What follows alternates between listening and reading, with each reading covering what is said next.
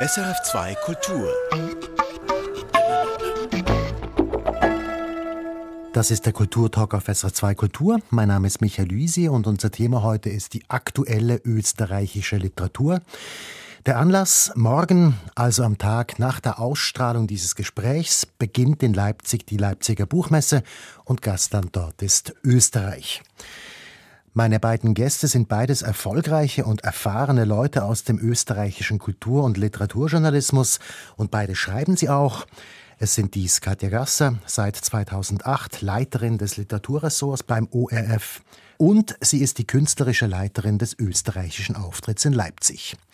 Dann Peter Zimmermann, Schriftsteller und Journalist, seit den 80er Jahren journalistisch tätig, seit den 90er Jahren Kulturredakteur beim ORF, verantwortlich heute beim Kultursender Ü1 für die Büchersendung Ex Libris und für andere Literaturformate. Katja Gasser, Peter Zimmermann, Ganz herzlichen Dank, dass Sie hier mit dabei sind und ganz herzlich willkommen zu dieser Sendung. Danke für die Einladung. Ja, danke auch. Ich möchte mit dem Auftritt in Leipzig anfangen und Sie, Katja Gasser, fragen, was erwartet sich die österreichische Literatur, also ganz konkret die Leute, die schreiben, die verlegen, die berichten und so weiter, von dieser großen Sichtbarkeit von diesem Auftritt? Die österreichische Literatur erwartet sich von diesem Auftritt natürlich erhöhte Aufmerksamkeit für die eigene Komplexität. Der Auftritt eines Landes außerhalb des eigenen Landes tendiert ja dazu, selbst in Vereinfachungsnarrative zu verfallen. Ich wünsche mir für die Literaturlandschaft dieses Landes, dass wir eben nicht vereinfacht rezipiert werden, sondern in der ganzen Vielfalt und Bandbreite und Komplexität, die unsere auch literarische Landschaft auszeichnet. Das hat auch zu tun mit diesem Motto, das keiner aussprechen kann, der nicht Österreicher ist. Und das hat mit, mit dieser Diversität und Breite zu tun, dieser, dieser Literatur. So ist es. Mir war es wichtig, dass wir einerseits mit diesem mehr als wir mir, übersetzt ins Hochdeutsche heißt das mehr als wir, ein Sprachkunstwerk, ein eindeutiges Sprachkunstwerk setzen, gleichzeitig aber auch eine politische Setzung machen und politisch insofern, als es eben das, was Sie andeuten, auch bedeuten soll, dass wir als österreichisches Literaturland das Selbstverständnis haben, dass wir ein mehrsprachiges Land äh, sind, dass wir ein mehrkulturelles Land sind und dass wir ein Land sind, in dem sehr viele, sehr unterschiedliche literarische Formen egalitär miteinander und nebeneinander bestehen können und wir eben nicht nur die Produzenten von österreichischer Hassliebe sind und avantgardistische Vorreiter, was wir auch gerne sind, sondern noch andere Sachen dazu. Peter Zimmermann. Ich möchte da gleich anschließen, was Katja Gasse jetzt gesagt hat, nämlich auch dieser Verweis einerseits auf die Mehrsprachigkeit der österreichischen Literatur oder in Österreich überhaupt, dass natürlich das Konzept des Gastlandes kritisierbar ist, denn äh, dadurch wird die Literatur in nationale Grenzen verwiesen, was die meisten Schriftsteller eigentlich nicht wollen und was eigentlich der Literatur nicht zuträglich ist, sondern wenn man so will, ein bisschen viel strapaziertes Wort, aber die Heimat der Literatur ist die Sprache und äh, darum geht's eigentlich. Ja. Es geht darum, dass sich die Autorinnen und Autoren mit dem, was sie tun, in der Sprache aufgehoben fühlen und in der Sprache zu Hause sind und jetzt nicht in erster Linie als Österreicher literarische Texte schreiben. Und äh, ich glaube, das ist auch wichtig, wenn man das in so einem Schwerpunkt vermitteln kann. Es geht nicht darum, dass hier lauter Österreicher auftreten oder Repräsentanten eines Staates, so sondern es. es. geht um Sprache und äh, zum Thema Mehrsprachigkeit. Es äh, gibt in Österreich zum Beispiel eine slowenischsprachige Literatur. Das sind Autoren, die sich natürlich als österreichische Bürger sehen, aber ihre sprachliche Heimat ist das Slowenische, wie Florian Lippusch oder auch seine Tochter Zvetka Lippusch, eine Lyrikerin, die schreiben in Slowenisch und das wird dann übersetzt, nicht von ihnen. Und da sieht man ganz schön, was hier die, die eigentliche Heimat für einen Schriftsteller, eine Schriftstellerin bedeuten kann. Und ich nehme an, dass auch die ganze Immigration noch dazu kommt. Sowieso. Das ist ja, wenn man zum Beispiel vergleicht, das, was Peter Zimmermann gesagt hat, genau das waren ja die Motive, die das Programm des Mehr als wir mir Programms in der inneren ethisch-ästhetischen Ausrichtung prägen. Wenn man sich zum Beispiel ansieht, 95, 1995 war Österreich zuletzt Gastland bei der Frankfurter Buchmesse. Frankfurter Buchmesse ist natürlich eine äh, andere Größenordnung und ein anderes Feld als die Leipziger Buchmesse. Nichtsdestotrotz war zuletzt Österreich Gastland 1995. Wenn man sich zum Beispiel ansieht, wie die Zusammenstellung des literarischen Personals damals war, verglichen mit dem literarischen Personal, um es etwas zugespitzt zu sagen, heute, dann sieht man, dass die österreichische Gesellschaft die sich ja auch in der Zusammensetzung des literarischen Personals natürlich spiegelt, grundlegend verändert hat. Das heißt, 95 war das literarische Personal des Auftritts in der Tendenz ein homogen, weißes, stark männlich geprägtes. Wenn man sich das Personal, das literarische Personal heute ansieht, dann muss man sagen, dass sehr viele unterschiedliche Kulturen, sehr viele unterschiedliche Sprachen mit das die österreichische Gegenwartsliteratur repräsentieren studieren. Um nur einige zu nennen, Barbie Markovic mit Wurzeln in Beograd, Fiston Mwanza Mujila mit Wurzeln im Kongo, dann Hamed Abud mit äh, Wurzeln in Syrien und viele andere mehr, die ganz zentral zur österreichischen Gegenwartsliteratur heute dazuzählen und auch Teil des Österreich-Programms sein werden in Leipzig. Also ist es eigentlich überhaupt nicht mehr vergleichbar mit dem, was 1995 war. Es ist eine neue Generation da und es ist ein ganz neuer Ansatz da, österreichische Literatur zu definieren. Jedenfalls hat sich da sehr vieles getan und ich finde, das, was zum Beispiel auch Peter Zimmermann erwähnt hat, nicht? Es gibt ja autochtone Minderheiten in Österreich, wie eben zum Beispiel die Kärntner slowenische Minderheit. Der bekannteste äh, Literat aus dieser äh, Szene ist eben der von Peter Zimmermann erwähnte Florian Lippusch. Es ist heute Common Sense, dass Florian Lippusch zur österreichischen Gegenwartsliteratur und zur Literaturgeschichte nach 45 gezählt wird. Das war 95 wahrscheinlich so noch nicht ganz üblich, in gewissen Kreisen ja. Heute hat man sich darauf verständigt. Florian Lippusch hat den österreichischen Staatspreis für Literatur zum Beispiel zuerkannt bekommen. Ich habe Zweifel, dass das 1995 in der Form möglich gewesen wäre. Das heißt, dieses Land hat in gewissen Bereichen durchaus hervorhebenswerte zivilisatorische Fortschritte gemacht, von denen ich finde, dass sie verteidigt gehören. Und in diesem Bewusstsein treten wir, also wir unter Anführungszeichen auch in Leipzig auf. Ich gehe jetzt mal einen Schritt weiter und komme konkret auf Leute zu sprechen, die heute schreiben. Und wenn ich mir so das Angebot, das Literaturangebot von SRF 2 Kultur in den letzten paar Wochen anschaue, dann komme ich auf ganze acht Namen von österreichischen Schriftstellern, über die wir jetzt intensiv berichtet haben. Das sind Clemens Setz, Birgit Birnbacher, Michael Köhnmeier, Arno Geiger, Tonio Schachinger, Daniel Glattauer, Milena Mitschikok-Vlascha und Franz Hobel. Und natürlich hat diese große Menge mit der Buchmesse zu tun, dass jetzt einfach so viel produziert wird, aber nicht nur. Es gibt auch eine sehr, sehr hohe Qualität. Empfinden Sie das auch so? Das würde ich in jedem Fall so sagen und zwar nicht nur, weil ich im Moment gerade die künstlerische Leiterin dieses Gastlandauftritts bin, sondern das ist faktisch so und dieses Faktum hat nicht zuletzt auch, muss man sagen, mit den doch sehr gut ausgeprägten Förderstrukturen in diesem Land zu tun. Nicht nur, aber äh, europaweit gesehen kann sich die Literaturförderung in Österreich durchaus sehen lassen und der Umstand, dass man hierzulande einfach zumindest eine Zeit lang frei, das heißt unabhängig von den Nöten eines Marktes, kreativ sein kann, hat Folgewirkungen, die sich letztlich dann auch wieder in einzelnen Fällen in Markterfolgen dann auch zeigen. Und äh, man darf, darf auch nicht vergessen, es gibt hier seit den frühen 90er Jahren eine Verlagsförderung. Die unter die Literaturförderung fällt. Mhm. Okay, aber man sollte das vielleicht extra sagen, ja. weil das auch äh, in vielen Richtig. Ländern so nicht existiert. Eine Verlagsförderung, die dazu geführt hat, dass äh, einfach die österreichische Verlagslandschaft viel diverser geworden ist. Es gab ja eben bis zur Einführung der Verlagsförderung nur eine sehr überschaubare Anzahl von Verlagen in Österreich, die auch junge Autorinnen und Autoren verlegt hat. Und das waren in der Regel bis vielleicht der Residenzverlag mit den einen oder anderen Namen nicht wirklich in Deutschland äh, aufgefallen sind. Und durch diese Verlagsförderung ist zumindest im Land die Verlagslandschaft viel breiter geworden, viel größer geworden. Und das war natürlich auch eine Möglichkeit für viele junge Autorinnen und Autoren, da mal einzusteigen und verlegt zu werden und Aufmerksamkeit zu bekommen. Und ganz viele von den Namen, die Sie genannt haben und äh, viele andere auch, haben publiziert in österreichischen Verlagen, auch kleineren Verlagen und sind dadurch dann auch den größeren Verlagen aufgefallen oder äh, heute sind es mitunter die Agenturen, die dann diese Autorinnen und Autoren dann weitervermitteln.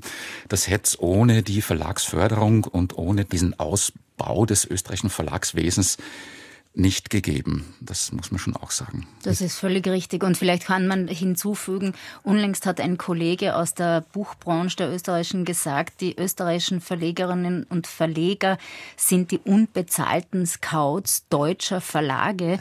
Und in gewisser Weise stimmt das, weil die von Ihnen erwähnten, zum Beispiel, oder unter den von Ihnen erwähnten, Tonio Schachinger hat seine, sein äh, literarisches Debüt in einem unabhängigen kleinen österreichischen Verlag gehabt. Das Gleiche gilt für die, ich glaube, glaube, ersten zwei oder drei Clemens Bücher. Mhm. Clemens Setz sowieso. Äh, auch äh, Milena Michikow-Lascher hat im genau. Residenzverlag mhm. angefangen. Also für sehr, sehr viele, die heute auf dem deutschen Buchmarkt reüssieren, gilt genau das, was Peter Zimmermann gesagt hat. Die ersten literarischen Schritte haben sehr viele von den heute in deutschen Strukturen erfolgreichen Autoren in Österreich gemacht. Deshalb stimmt es in gewisser Weise, was äh, ein Kollege aus der Branche unlängst gesagt hat. Österreichische Verlegerinnen sind unbezahlte Scouts deutscher Verlage. Ich möchte jetzt ein paar Bücher konkret anschauen und ich habe Sie darum auch gebeten, je ein Buch mitzubringen, über das man einiges über die aktuelle österreichische Literatur ablesen kann. Ich möchte gerne jetzt mit Ihnen, Katja Gasser, anfangen. Sie haben das Buch Chomba von Katrin Peschka mitgebracht. Genau, Karin Peschka zählt äh, für mich zu den interessantesten Autorinnen der mittleren Generation. Der Roman Jomba ist jetzt vor kurzem erschienen im Otto Müller Verlag, also in einem österreichischen Verlag, wo Karin Peschka ihre Literatur äh, seit einigen Jahren verlegt. Karin Peschka ist seit vielen Jahren ein sogenannter Insider-Tipp, aber sie ist zum Beispiel eine jener hochkarätigen Autorinnen nach meinem Dafürhalten, der es bis jetzt noch nicht gelungen ist, im über Österreich hinausgehenden deutschen Zusammenhang wahrgenommen zu werden, was aber mitnichten an der literarischen Qualität und der Interessantheit ihrer Literatur liegt, sondern de facto an dem Umstand, dass sie in einem kleinen österreichischen Verlag verlegt, dessen Kapazitäten auch im Hinblick zum Beispiel auf Vertrieb überschaubare sind. Jedenfalls dieser neue Roman von Karin Beschka, Chomba spielt in der österreichischen Provinz in einer Kleinstadt Eva Ding in einem Wirtshaus, das ein zentraler Ort ist in diesem Roman. Und im Kern dieser Geschichte steht ein Fremdling, um es jetzt abstrakt zu sagen, ein serbischer Migrant, aus dessen Perspektive diese Situation in dieser Kleinstadt unter die Lupe genommen wird.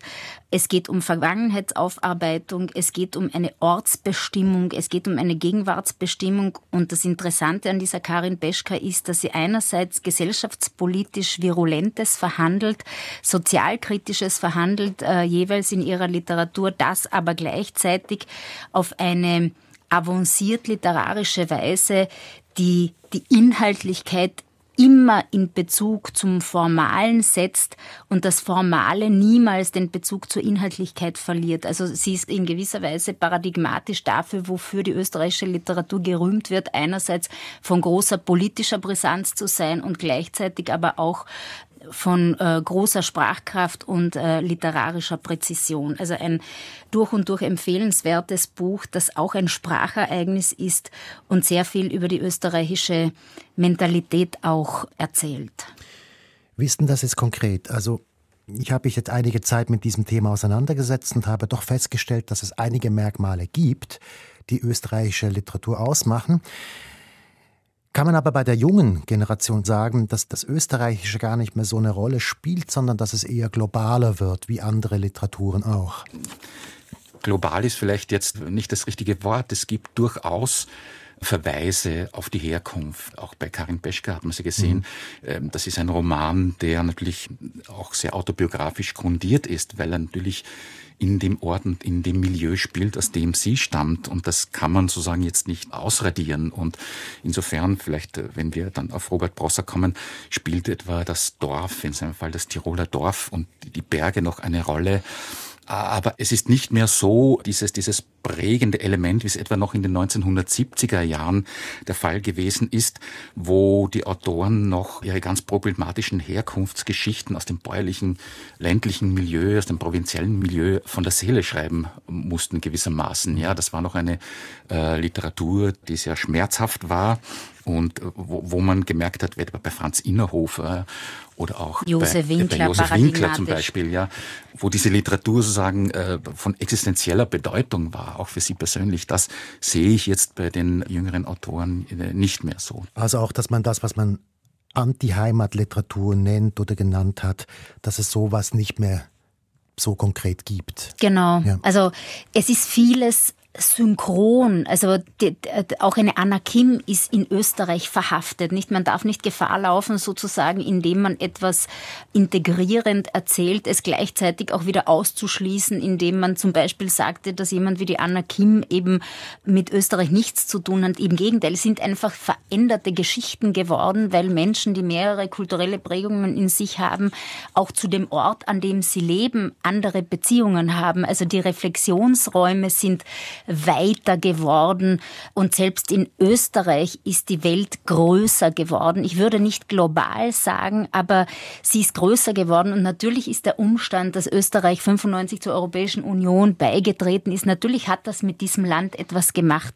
All diese Weltveränderungen, vor denen ja auch Österreich nicht davonlaufen konnte, haben mit diesem Land und mit den hier lebenden Menschen und die aufgrund der Weltläufe hier lebenden Menschen jetzt etwas gemacht und das zeigt sich eben auch in der Literatur. Aber diese Enge eben, aus der jemand wie Josef Winkler herausgeschrieben hat, diese Form der Enge gibt es in der Form vielleicht schon noch, aber anders und in vielleicht auch äh, kulturell anders kodierten Zusammenhängen. Und es gibt natürlich noch ein paar Autoren, die sich dezidiert nicht als österreichischen, als europäisch schon verstehen. Also Daniel, genau. Daniel Kehlmann hat sich immer schon als Zum europäischer Beispiel. Autor oder Robert Menasse mittlerweile. Norbert Gstrein. Norbert Gstrein. Also es gibt auch Marlene Strerowitz. Ja, also die, die wollen jetzt schon gar nicht mehr mit Österreich äh, in Verbindung gebracht werden. Also die sehen sich sozusagen auf einer viel, viel übernationaleren Ebene schon. darf ich da kurz einhaken, wenn Sie gerade Robert Menasse erwähnt haben und diese Generation Robert Menasse, Doron Rabinowitsch beispielsweise konkret ansprechen. Das führt mich jetzt zurück in die 80er Jahre, als es da erstens den Waldheim-Skandal gegeben hat, also der Umstand, dass plötzlich klar wurde, dass sich ein SS-Mann für das Amt des Bundespräsidenten bewirbt und dann auch Bundespräsident wird. Und zweitens der Heldenblatt-Skandal rund um ein Stück von Thomas Bernhard, das an der Burg aufgeführt wurde und wo es um die nicht vorhandene Aufarbeitung des Nationalsozialismus in Österreich ging. Welche Bedeutung, welches Verdienst hat diese Generation Menasse, Rabinowitsch und so weiter für die Entwicklung der Literatur und für, für die Entwicklung der gesamten Gesellschaft später? Weil es war ja ab dem Moment, wo diese beiden Skandale vorbei waren, klar, dass man nicht mehr so tun konnte, als gäbe es keine nationalsozialistische Vergangenheit in Österreich. Das war natürlich auch für die politische Landschaft dieses Landes von massiver Relevanz, was sich hier auf dem Feld der Kultur getan hat. Und diese Öffnungswut und diese Aufarbeitungsentschiedenheit waren von ungeheurer Wichtigkeit für die Lebensqualität in diesem Land, um es etwas banal zu sagen.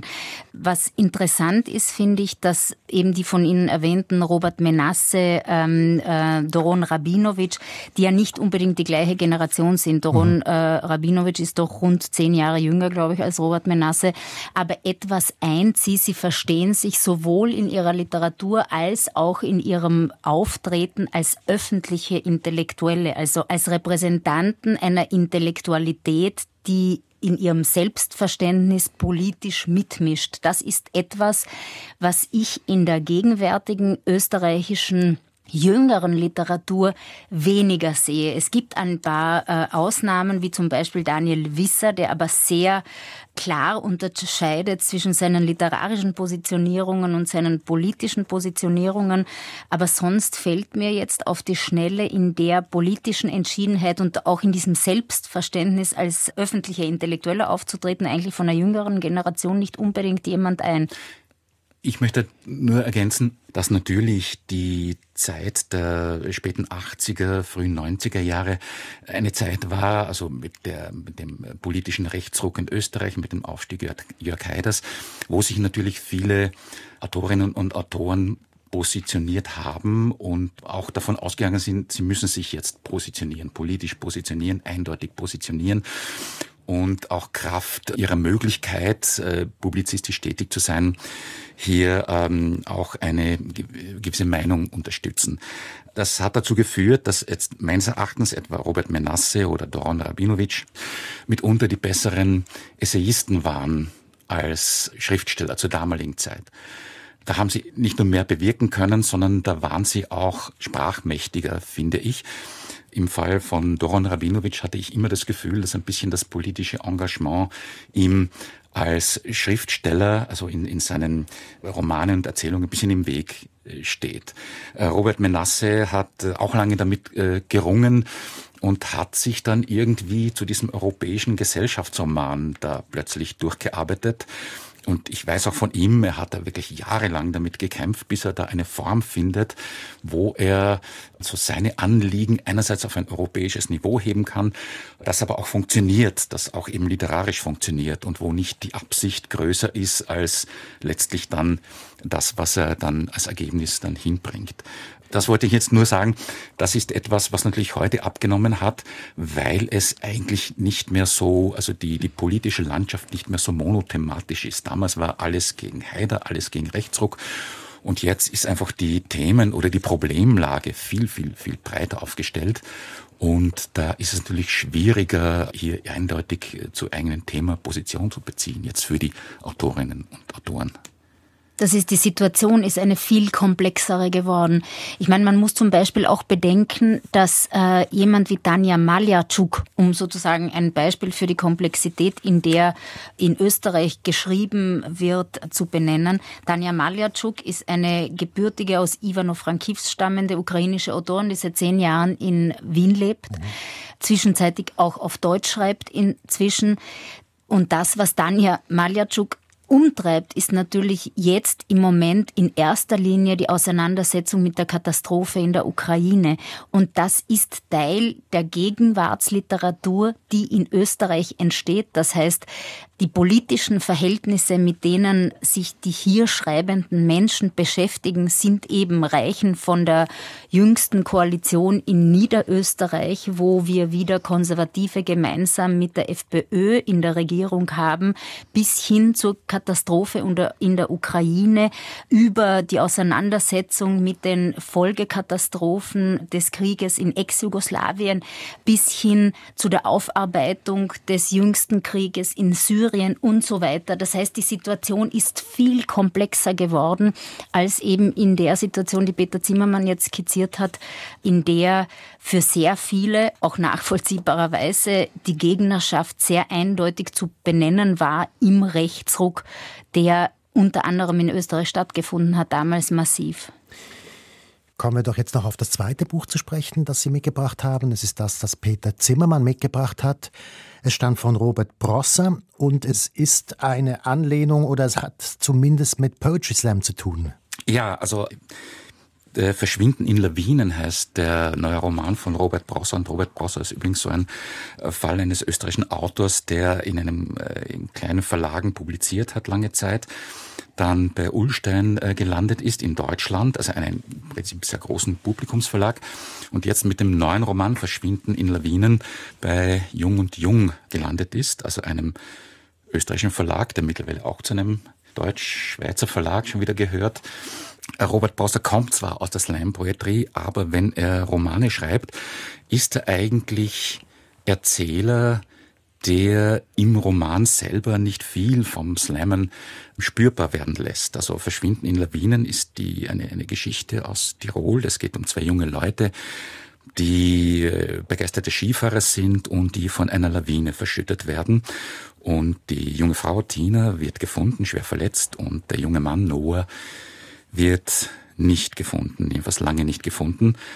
Und dann gibt es sozusagen die, die äußere Handlungsebene, das ist die Suche nach diesem Noah, und im Mittelpunkt dieser Suche steht der Onkel der jungen Frau, Tina, der, der heißt Xaver und der wiederum sein ganzes Leben in diesem Dorf wohnt und der mit seinem Großvater schon einmal so eine Lawinensituation hatte. Und dann kommt noch so eine Art Wunderheiler ins Spiel, der diese Orte aufspüren kann.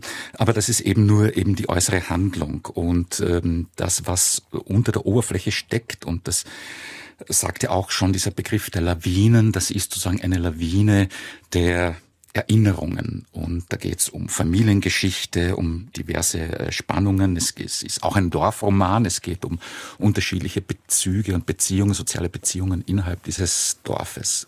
Das hat zuerst einmal nichts mit Slam Poetry zu tun, nur was der Robert Prosser dann macht, was er auch schon mit den früheren Büchern gemacht hat. Er setzt die dann um er macht dann sozusagen eine zweite performative Schiene, mit der er dann auftritt, wenn man so will, auf Tournee geht. Und er lernt dann so Teile seines Romans auswendig, erzählt das, spielt das auf der Bühne und hat äh, meistens auch einen Musiker dabei, sehr oft einen Schlagzeuger und macht, wenn man so will, dann etwas ganz anderes daraus. Und das ist das Interessante beim Robert Prosser, dass es dann einen Stoff gibt, aber zwei Arten, diesen Stoff aufzubereiten. Einerseits das Buch und auf der anderen Seite die Performance. Und das ist etwas, was eigentlich relativ neu ist in Österreich. Es gibt einige junge Autoren, Autoren, die aus der äh, Slam Poetry kommen, die dann auch Bücher publiziert haben, aber es gibt nicht so viele, die dann sozusagen zweigleisig dann auch in Erscheinung treten.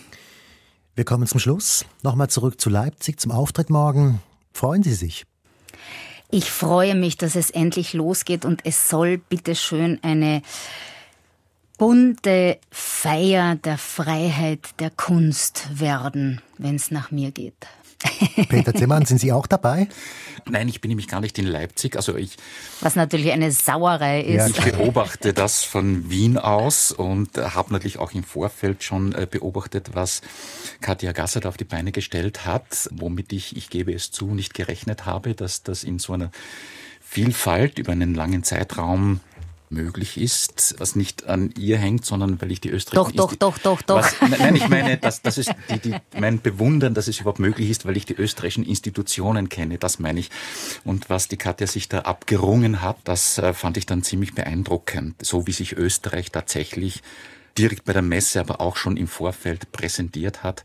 Und das war, glaube ich, schon ein ähm, wichtiger und möglicherweise auch, das kann man jetzt noch nicht sagen, nachhaltiger Schub für die österreichische Literaturproduktion, die, wie wir es gesagt haben, auch sehr schwer hat, im außerhalb Österreichs wahrgenommen zu werden, einerseits medial wahrgenommen zu werden, aber natürlich auch auf dem Literaturmarkt im Buchhandel wahrgenommen zu werden. Und es möge doch eine längerfristige Wirkung haben.